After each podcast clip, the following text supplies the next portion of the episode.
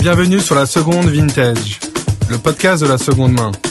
Le but est de capturer cet écosystème bouillonnant qu'est la seconde main à travers une série d'interviews d'entrepreneurs, de collectionneurs, de revendeurs, mais aussi de marques. Ravi pour ce sixième épisode d'accueillir Beverly Sonego, qui est fondatrice de Monogramme Paris, euh, plateforme de seconde main de luxe donc tu as été pionnière là-dedans parce que tu as créé ton entreprise il y a plus de 10 ans à Beverly. Et, on verra ensemble comment au début c'était un modèle retail et que tu l'as fait pivoter progressivement euh, vers du digital. Euh, on va voir aussi ensemble comment euh, tu as réussi à concilier circularité et luxe, qui a priori sont deux termes qui sont difficilement conciliables. On va le, on va le voir euh, notamment à travers le prisme de l'authentification et de l'expérience de luxe. Très bien. Alors Beverly d'abord, est-ce que tu pourrais un peu, euh, genre un peu te présenter? Parce que je sais que tu as eu de multiples vies euh, genre, auparavant. et comment ça a été, euh, comment ça t'a façonné?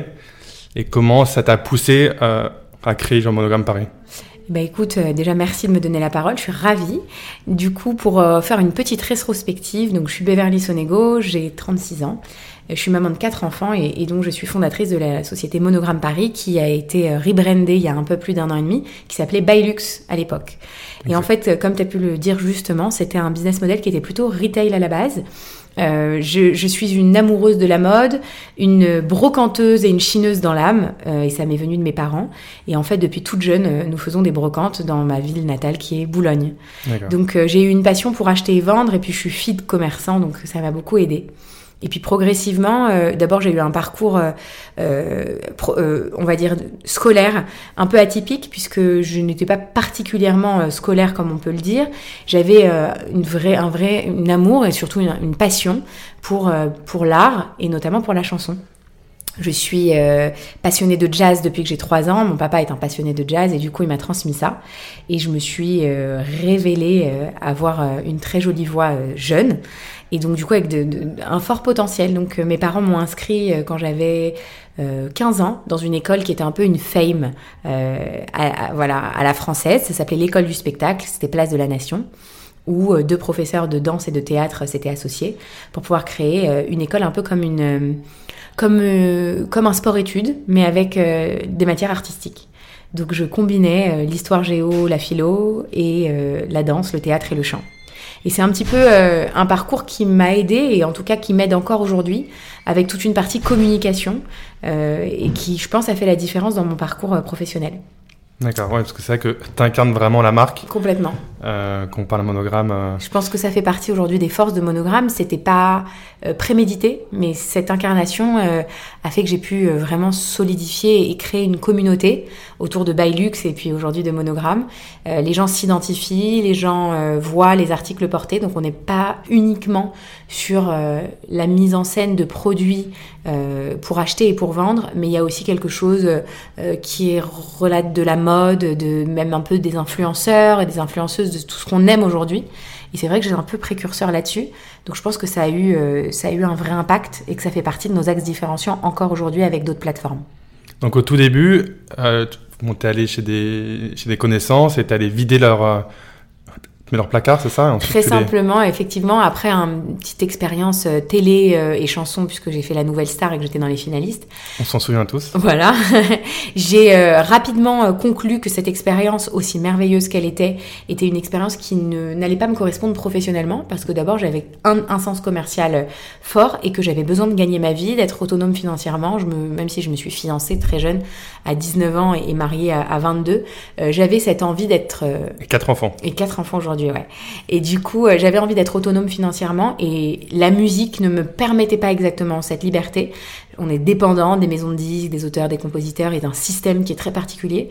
Donc je me suis dit que ça allait rester ma passion, mais que je devais euh, me destiner à une carrière professionnelle qui allait m'épanouir. Et donc j'ai pris un autre euh, pli, une autre de mes passions, qui était la mode. Et puis le commerce. Ok, donc chiner des pièces de luxe. Très vite, je me des- suis dit euh, comment je vais faire. Euh, D'abord, j'ai commencé à vendre moi-même ce que j'avais dans mon placard, parce que j'étais une accumulatrice née, euh, ce qui est plus du tout le cas Quelles étaient tes aujourd'hui. marques préférées à l'époque Bah alors j'avais pas de marque préférée, j'étais pas très luxe parce que j'avais pas les moyens de l'être, mais H&M, Zara, euh, euh, Levi's, enfin j'adorais déjà Kiliwatch à l'époque, donc le vintage me parlait énormément, mais je pouvais avoir euh, des, des dizaines et des dizaines de maillots de bain euh, et de paires de chaussures, par exemple Converse, de toutes les couleurs couleurs. Donc euh, il y a eu vraiment un, un vrai euh, un vrai tournant sur le digital entre guillemets, c'est l'apparition de certaines plateformes qui m'ont parlé tout de suite comme Le Bon Coin. Le Bon Coin et eBay, ça a été euh, mes mentors à un moment donné quand j'ai quand j'ai voulu revendre mes produits. Donc là, on est, on est en 2011, 2010 Ouais, quelque chose comme ça, exactement. Et, et du coup, je commence à vendre mes propres produits. Et quand je vois que je les vends avec une grande facilité, parce que, en plus, j'ai un sens artistique. Donc, je sais faire des photos, je sais mettre en avant le produit, soit sur moi, soit même, euh, voilà, avec le bon angle, ce qui faire la différence. Donc, en fait, c'est des notions que je n'avais pas étudiées, mais qui rapidement ont fait la différence, c'est-à-dire le bon pricing. Je me dis tout de suite que je veux vendre vite, donc il faut pas que je sois cher. Et ensuite, la mise en avant du produit assez esthétique. Donc ces deux choses ont fait que j'ai vendu quasiment tout ce que j'avais à vendre en un temps record et que après j'ai utilisé une autre carte de mon jeu de poker. C'était mon réseau. Donc j'ai parlé à ma mère et je lui ai dit écoute euh, le bon coin eBay c'est génial. Il faut que tu me alors je n'allais pas lui dire à elle de me vendre ses affaires parce que c'est une c'est une, une intellectuelle. Donc elle en a rien à faire de, de- de- du, du son dressing. Elle fait euh, de la randonnée et du Scrabble. Donc je ne tiens je tiens pas du tout ma passion de la mode de ma mère, mais pour le coup, elle avait plein de copines et plein de réseaux elle aussi, et donc elle a fait, elle a activé ça, et on a euh, et on a pu voilà développer. euh, Enfin, voilà, j'ai pu aller chez des gens, récupérer des produits, les mettre sur ces plateformes-là, et très vite, je me suis rendu compte du potentiel d'une autre plateforme qui venait d'apparaître, Facebook. Et à ce moment-là, les annonces que je faisais paraître sur euh, Le Bon Coin, je les ai fait paraître sur Facebook. Et là, le, le truc s'est développé à, un- à une vitesse grand V puisque les gens voulaient acheter, euh, se sont mis à me liker et du coup à apparaître dans le fil d'actualité de leurs amis. Donc j'ai eu d'autres amis et j'ai créé ma communauté rapidement grâce à ça. J'ai une communauté qui a été très vite internationale. Euh, et puis euh, très vite je me suis dit ok, il faut un point de contact. Ma force c'est d'aller chez les gens. Ils aiment ce relationnel, ils aiment cette transaction, ils ont confiance en moi. Et en plus il y a une vraie notion de confiance dans la seconde main. On transmet un produit qu'on a aimé, qui vaut cher, puisque je me sectorise très rapidement luxe haut de gamme. Donc je demande aux gens de Pourquoi tu t'es spécialisé là-dedans? Parce que les chiffons, c'était trop chronophage. Euh, récupérer des... Parce qu'en fait, les gens me faisaient confiance. Donc très vite, on a commencé à me donner du Mage, du Sandro, du Bash, du Hero, du... et des petites marques aussi, telles que du... Voilà, enfin, comme je te dis, ces marques-là. Et ça allait très très vite. Donc je me retrouve avec des centaines de milliers de pièces. Il fallait les stocker euh, pour les prendre en On a photo. pas vu, genre, opérationnel, c'était. c'était- compliqué. Et puis fardeau. euh, quand je me suis fiancée avec mon mari, il m'a dit mais attends, c'est pas une, c'est pas un entrepôt chez nous. Euh, je pouvais pas faire un dîner. J'avais des milliers de, de cartons avec des pièces, donc c'était devenu compliqué. J'ai préféré tout de suite me dire il vaut mieux faire de la qualité que de la quantité. Je me, je, je vais plutôt euh, mettre ma priorité sur les sacs, les sacs à main de luxe, les chaussures, les accessoires. Et comme il y avait une valeur importante, émotionnelle et pécuniaire, les gens euh, avaient besoin de cette relation, avaient besoin de cette, euh, cette, proximité avec moi, de cette confiance, cette relation de confiance, et au niveau du dépôt, mais aussi au niveau de la, de la vente. Donc euh, j'ai été sur tous les fronts, mais je rencontrais quoi qu'il arrive les clients au début. Et progressivement, quand la confiance s'est installée, c'est là que j'ai pu euh, réellement un peu digitaliser et faire des transactions euh, online, même si j'avais pas de site au début, je vendais via Facebook et puis progressivement une première plateforme, une deuxième, une troisième. Et là, on, on arrive à l'aube d'une nouvelle ère puisque Monogram va sortir au mois de juillet euh, sa nouvelle plateforme et, et bientôt aussi une app. Oui, parce que c'est vrai que lorsque j'étais chez Vesta Collective, euh, bah, Monogram Paris était euh, l'un des gros vendeurs professionnels et c'est vrai que vous aviez euh, cette particularité euh, bah, d'avoir des shootings quand même hyper euh, hyper propres Mhm. et d'avoir une et d'avoir une vraie identité de marque Complètement. contrairement à, pas mal d'autres vendeurs pro. C'est vraiment quelque chose qui est important pour nous, euh, cette identité de marque, et on la travaille énormément. On a un ADN qui est très fort et une incarnation comme on a pu le citer. Donc euh, aujourd'hui, on se positionne pas juste comme un distributeur, on est une marque et, et on veut l'être parce que nos ambitions sont grandes. Et si justement les marques se mettent à la seconde main demain, on estime qu'elles le feront avec euh, des gens qui ont un ADN commun et des valeurs communes. Ok, très clair. Et tu me parlais de Bailux. Pourquoi vous n'avez pas gardé ce nom?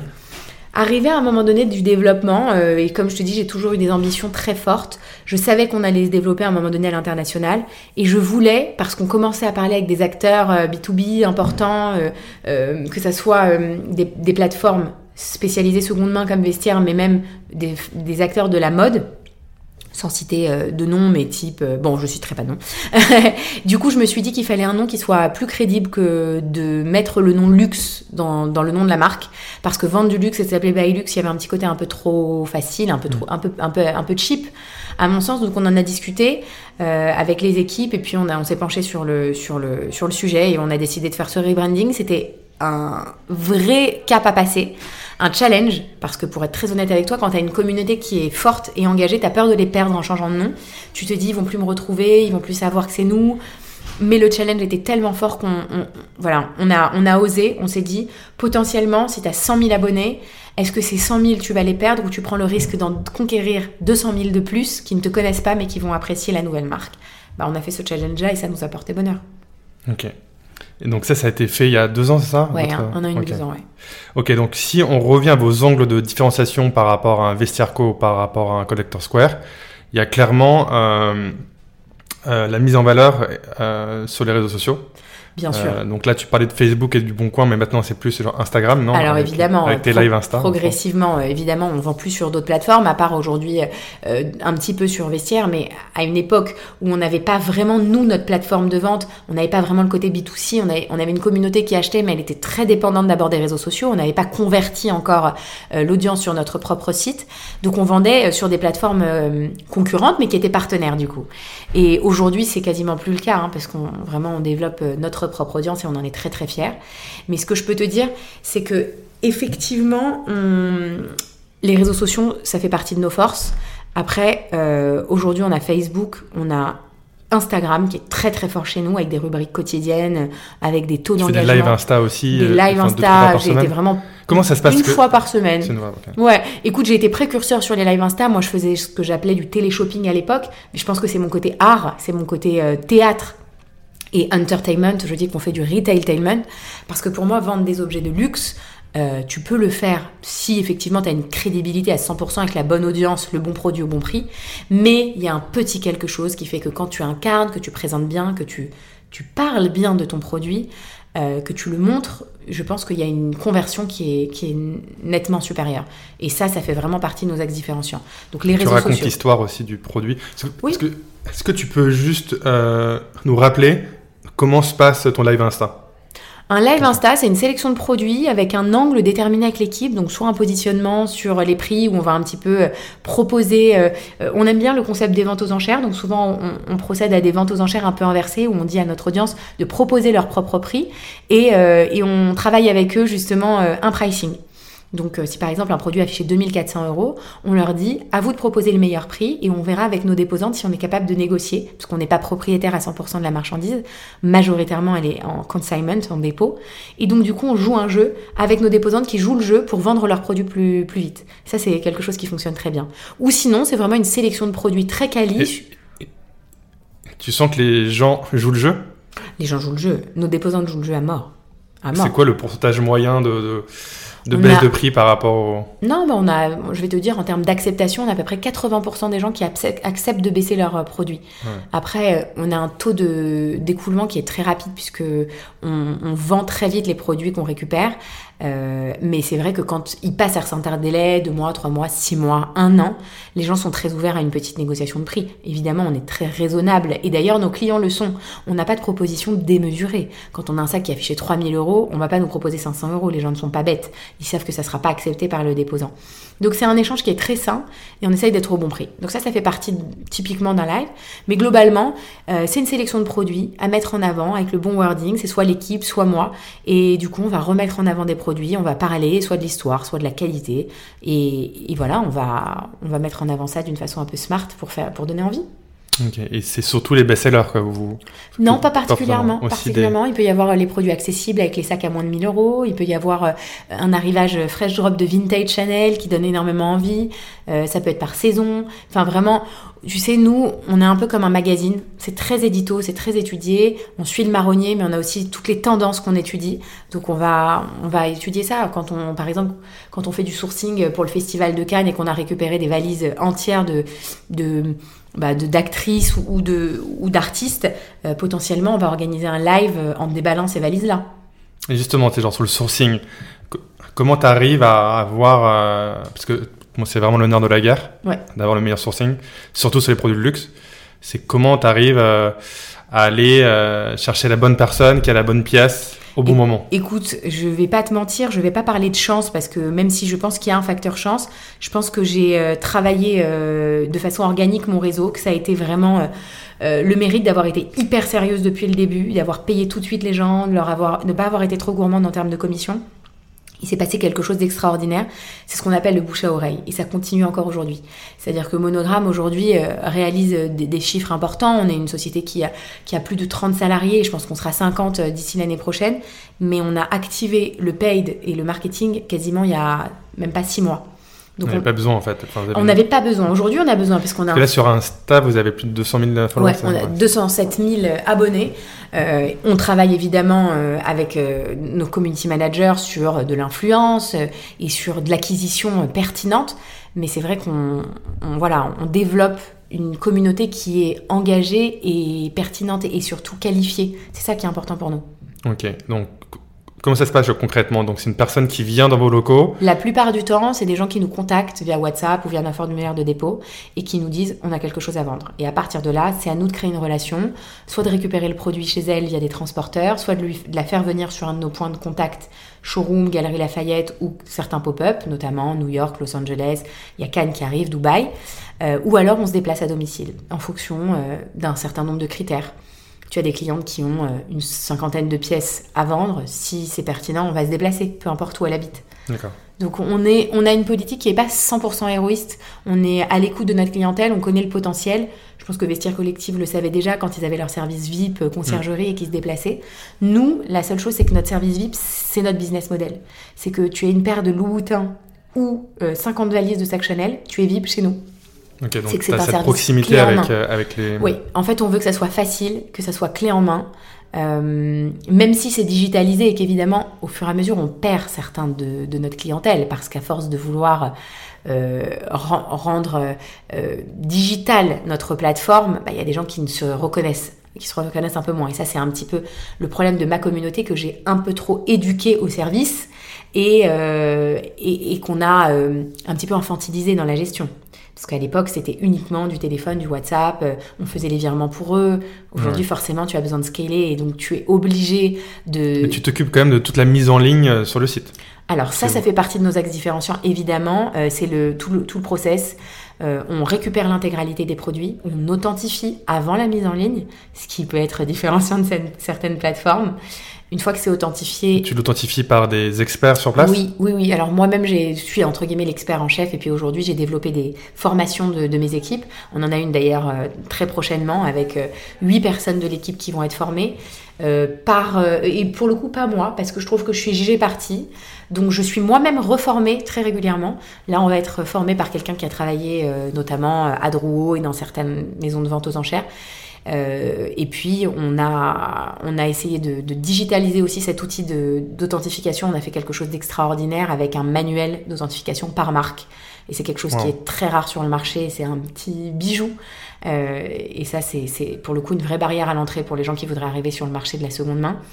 Euh, on a une expertise, une expérience qui nous permet aujourd'hui d'être quasiment sur du 100% d'authenticité. Donc ça, c'est exceptionnel. Et surtout sur les marques de luxe où c'est là où on a quand même les plus forts taux de, euh, de contrefaçon. Complètement. Euh, c'est une, une, force.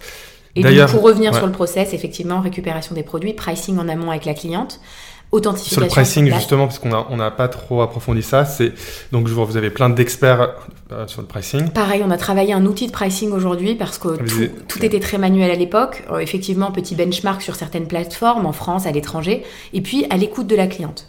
La cliente qui était plutôt novice à l'époque, aujourd'hui benchmark elle-même. Elle sait qu'elle peut vendre sur Vinted, sur Vestiaire, sur d'autres plateformes seule. Alors il y a certaines clientes qui sont notre clientèle préférée, qui ne veulent pas s'embêter ni à répondre à la longueur de ta semelle ou euh, la photo de ton aisselle, et du coup veulent du service et vont faire appel à des plateformes comme Monogram, service clé en main, très VIP, etc. Mais globalement, on est à l'écoute de la cliente, mais on la conseille parce qu'on a une vraie vision du marché. D'abord, on connaît les prix boutiques et puis on connaît les prix seconde main. Donc nous, on essaye d'être positionné un petit peu en dessous du prix du marché. C'est l'ADN et c'est le, c'est le, de Monogramme aujourd'hui d'être luxe accessible.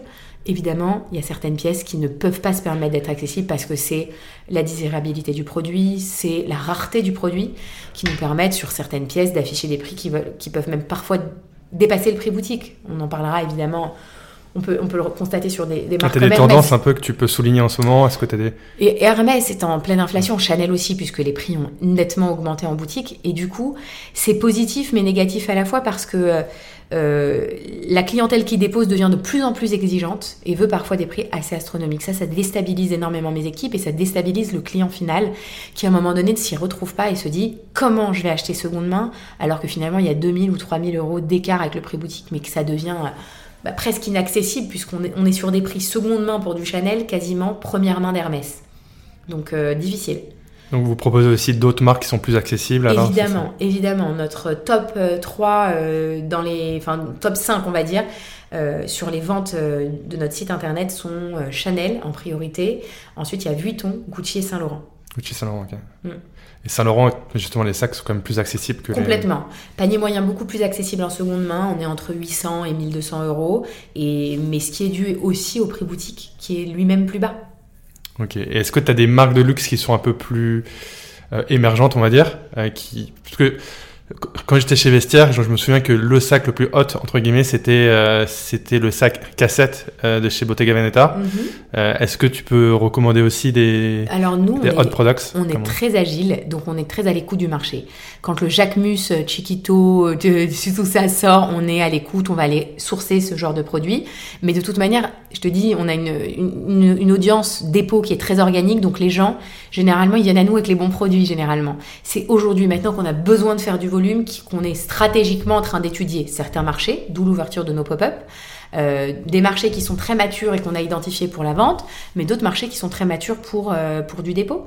Ok. Et quand tu dis un nouveau marché, donc c'est à la fois géographique et aussi en termes de en termes de catégorie? Oui, oui, complètement. Alors, on a, euh, on a identifié des marchés matures en termes de sourcing, où euh, effectivement, bah, par exemple, le Moyen-Orient euh, ou les États-Unis. Enfin, voilà, on va aller découvrir tout ça pour, pour aller sourcer d'une façon différente. Et puis après, en termes de catégories, et- évidemment, Monogramme va se diversifier dans les, dans les mois à venir avec d'autres catégories, euh, typiquement l'orlo, la jo, euh, euh, peut-être un petit peu l'homme.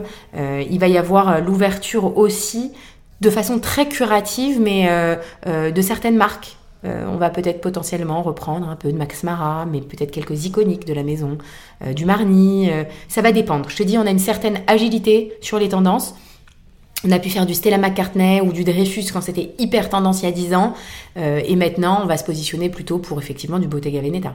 Ok. Et tu avais mentionné Los Angeles et New York. Là, j'ai vu que tu avais, enfin, avais des pop-up là qui ont été qui ont été lancés il y a quelques semaines. Oui. Comment ça marche?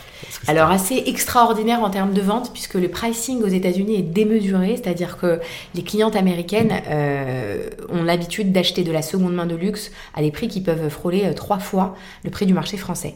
Donc quand on arrive avec un pricing français et, une- et des produits de qualité, elles sont très enthousiastes et donc les ventes sont, sont au rendez-vous. Le dépôt est beaucoup plus compliqué puisque forcément elles achètent plus cher et en veulent plus cher. Donc si on veut vendre sur un marché local, c'est assez difficile. Donc moi, euh, j'ai évidemment, euh, avec mes équipes, on est en pleine analyse du marché, mais l'idéal est de sourcer en Europe pour revendre sur des marchés euh, comme aux États-Unis. Ok, très clair. Maintenant, juste si on revient un peu sur, sur l'écosystème en règle générale, comment tu vois en ce moment l'écosystème de la seconde main? Est-ce que tu as identifié certaines, certaines tendances? Écoute, euh, nous, je vois l'écosystème qui est très dynamique, ça bouge énormément, il y a des concurrents qui arrivent. Après, euh, je pense que la concurrence arrive en force euh, de façon euh, 100% digitale avec des plateformes C2C. C'est pas notre ADN, on, on est, on est attentif, on regarde ce qui se passe. Mais euh, voilà, je pense qu'il y a le, marché du luxe qui est un vrai marché euh, en pleine émergence. Et puis il y a aussi euh, le marché de la seconde main en règle générale qui aujourd'hui touche quasiment l'entièreté de la population. Je, je faisais un entretien tout à l'heure à une jeune fille pour être assistante showroom. Elle me disait qu'elle n'achetait qu'exclusivement seconde main aujourd'hui. Elle Ouais, n'achetait plus du tout sur, en première main. C'est une tendance lourde. Et on le voit aussi euh, lorsque tu vas et au Galeries Lafayette, Mhm. où, où, euh, où vous êtes présent, mais il y avait aussi énormément de marques euh, vintage, Entre mains, euh, il y en a. Relique, ouais, euh, ouais, complètement. Ils sont. Crushon, ouais. Ouais. Pas mal de marques qui sont Mhm. beaucoup plus accessibles en termes de, en Oui. termes de pricing. C'est ça Et qui est on voit que c'est intéressant. en train de euh, devenir, enfin, en train de devenir mainstream et complètement démocratisé. quoi. Mais complètement. D'ailleurs, j'adore ça. Euh, je suis moi-même cliente de ces maisons-là. C'est-à-dire qu'à chaque fois que je passe sur mon pop-up aux galeries, je me fais avoir à acheter de la seconde main sur les, les stands concurrents. J'adore ça. Et, et je, je ne dis pas non à d'autres collaborations. D'ailleurs, euh, il y a une marque émergente de seconde main qui s'appelle Hommage, euh, qui m'a contacté récemment pour vendre moi-même. On les a interviewés justement. euh, Bah, génial. Du coup, je parlais avec Paul tout à l'heure parce que j'ai vendu certaines de mes pièces chez eux. Euh, L'idée, c'est vraiment de. Pour moi, il n'y a pas de concurrence. C'est tout est très complémentaire. Donc, euh, j'ai aucun problème à leur faire de la pub pour que des gens qui veulent vendre euh, de la seconde main, mais sur un segment un petit peu différent, aillent chez Hommage. Et puis ceux qui veulent acheter du luxe un peu plus haut de gamme viennent chez Monogramme. Il y a une vraie collaboration entre tous les acteurs Totalement. de la seconde main. Enfin, peut-être pas tous. En tout cas, nous, moi, c'est la... comme ça que je fonctionne et ça m'a plutôt réussi. Ok, super clair. Et, euh, et peut-être, euh, enfin, avant de conclure, quels sont les tips pour toi pour consommer euh, plus vintage et de manière générale euh, plus écolo?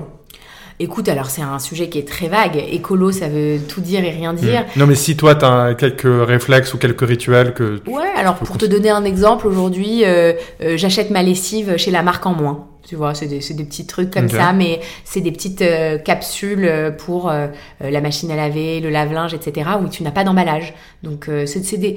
au fur et à mesure, de toute manière, je pense qu'on évolue tous. Moi, j'étais pas la plus écolo de, de tous dans la boîte. J'ai euh, Ornella qui est euh, CEO chez nous et, et associé, qui est très écolo et qui du coup s'occupe de tout notre programme RSE. Et ça fait partie de nos engagements et de notre développement euh, sur les mois à venir. C'est très important. Donc, on a des petits, au quotidien, des petites choses qu'on qu'on met en place pour l'équipe. Et puis euh, une vision euh, forte de, cette implication, euh, notamment sur notre transport, sur nos emballages. Donc c'est très important pour nous. Et après, je te dis, en seconde main, aujourd'hui, en termes de mode, moi, je ne consomme quasiment plus que de la seconde main. Et d'ailleurs, j'ai un petit Instagram, je suis pas influenceuse du tout, mais je, je montre des choses pro et un tout petit peu plus perso, même si je garde totalement mon jardin secret. Et les gens en permanence me disent où t'as acheté ça? Mais je tague plus mes habits parce qu'en fait, ce n'est que des anciennes collections. Euh, les gens sont, en fait, les gens sont tellement dans la surconsommation aujourd'hui, ils sont tellement habitués à voir des, des influenceuses qui mettent des codes promo ou des liens vers des articles que moi je le fais pas parce que c'est pas la dernière collection de Zara, c'est pas la dernière collection de Isabelle Marant, c'est que du vieux, c'est que acheté dans soit dans des ventes privées. Donc en fait, je suis vraiment dans cette consommation-là. Et d'ailleurs, la plupart des articles de luxe que je porte aujourd'hui, euh, je les ai achetés chez Monogramme. Soit chez Monogramme, soit euh, bah, parce que j'ai chiné moi-même lors d'un voyage, une ceinture vintage. Mais globalement, j'intercepte quelques pépites avant qu'elles soient sur le site. Et, voilà, je, me les offre parce que ça fait partie de mon dada. Et, je trouve ça génial de pouvoir se cons- consommer avec des pièces qui sont en plus rares et que tu ne verras pas sur tout le monde. Ok, bah merci beaucoup Beverly pour tous ces tips Avec plaisir. et pour cet entretien qui était, qui était hyper riche. Bah, Merci. Avec plaisir. À toutes.